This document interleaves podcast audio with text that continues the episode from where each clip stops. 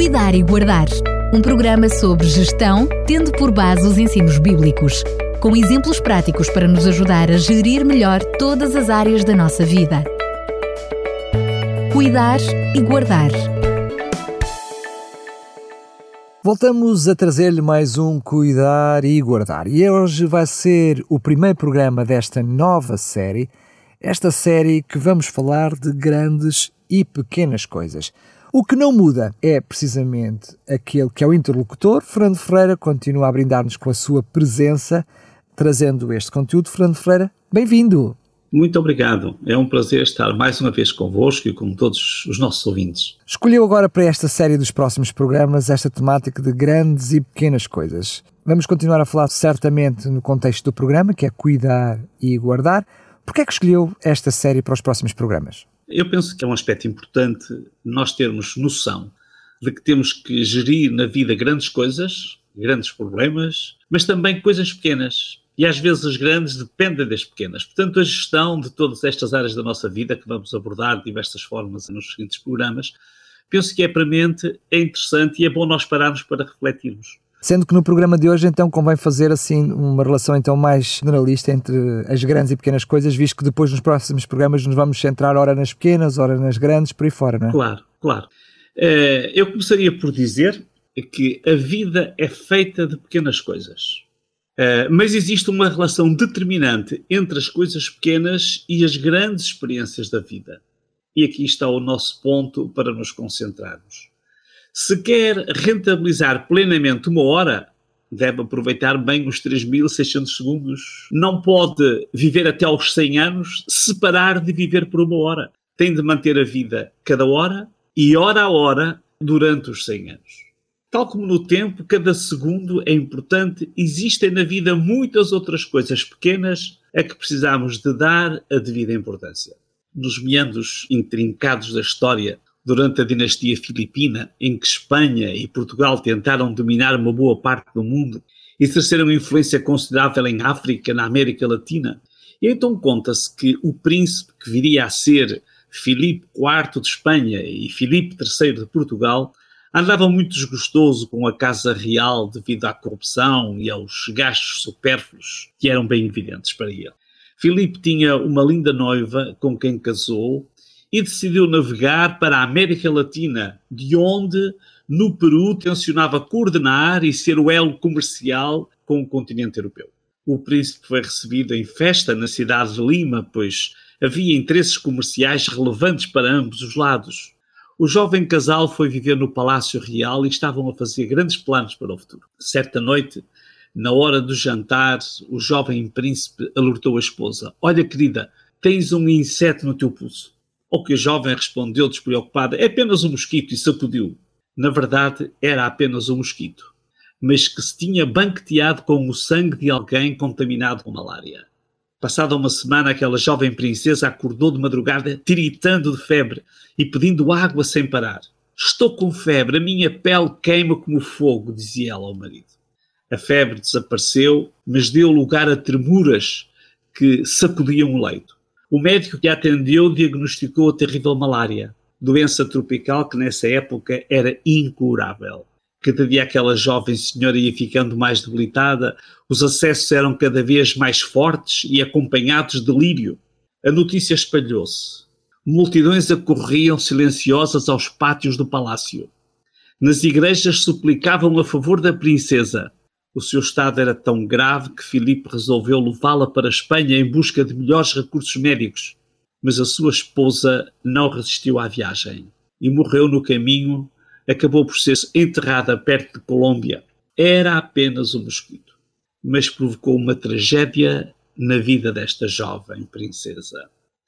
Nunca devemos subestimar aquilo que nos possa parecer pequeno e até insignificante.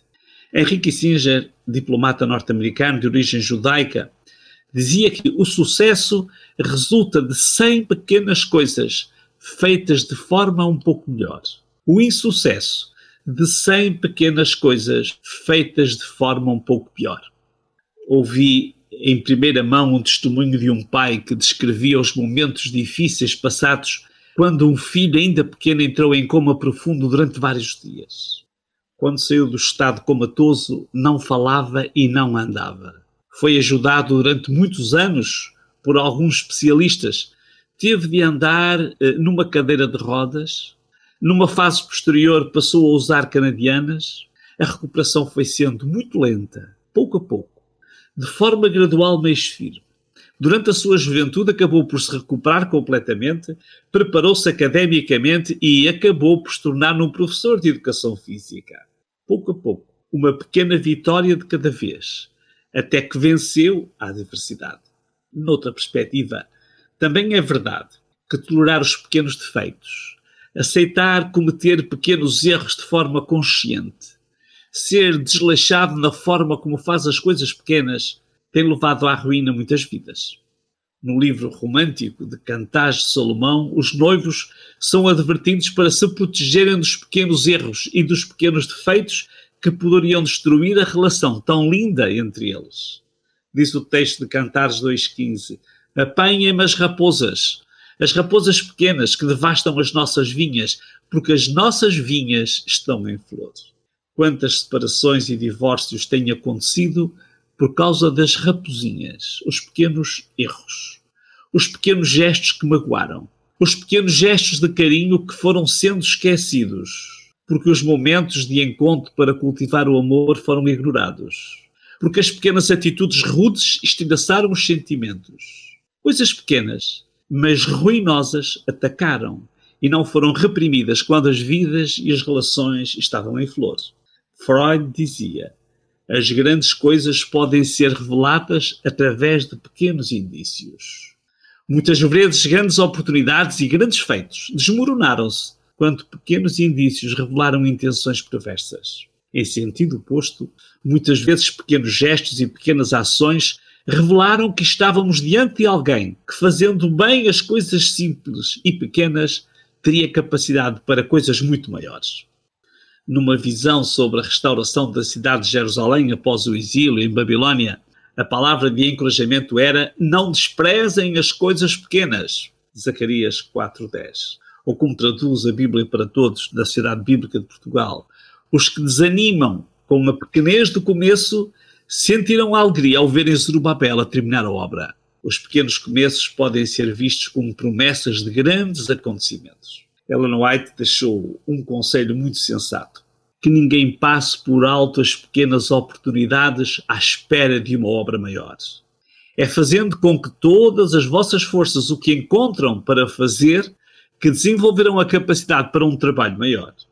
Muitos tornaram-se infrutíferos e secos por desprezarem as oportunidades diárias, por negligenciarem as pequeninas coisas que estão mesmo à mão.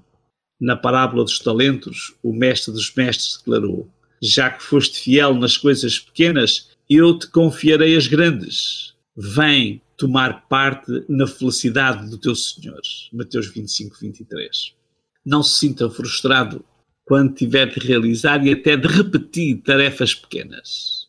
Realize-as com dedicação, de boa vontade e estará no caminho das maiores realizações depreendemos que as coisas pequenas são sempre muito significativas, para o bem ou para o mal, e não devem ser ignoradas nem menosprezadas. Convém-nos estar atentos, pois as coisas pequenas podem dar-nos pistas para a realização de coisas grandes na vida. Este é um bom princípio a considerar na gestão da vida cristã.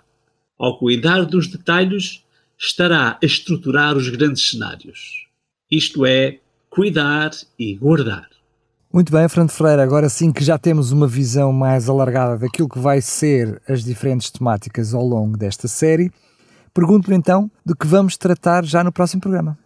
No próximo programa iremos debruçar-nos um pouco mais sobre as pequenas coisas, mas que são importantes. Iremos continuar a refletir sobre este assunto. Muito bem. Fernando Freire, mais uma vez, muito obrigado e até lá se Deus quiser. Até lá e um grande abraço para todos. Cuidar e Guardar um programa sobre gestão, tendo por base os ensinos bíblicos, com exemplos práticos para nos ajudar a gerir melhor todas as áreas da nossa vida. Cuidar e Guardar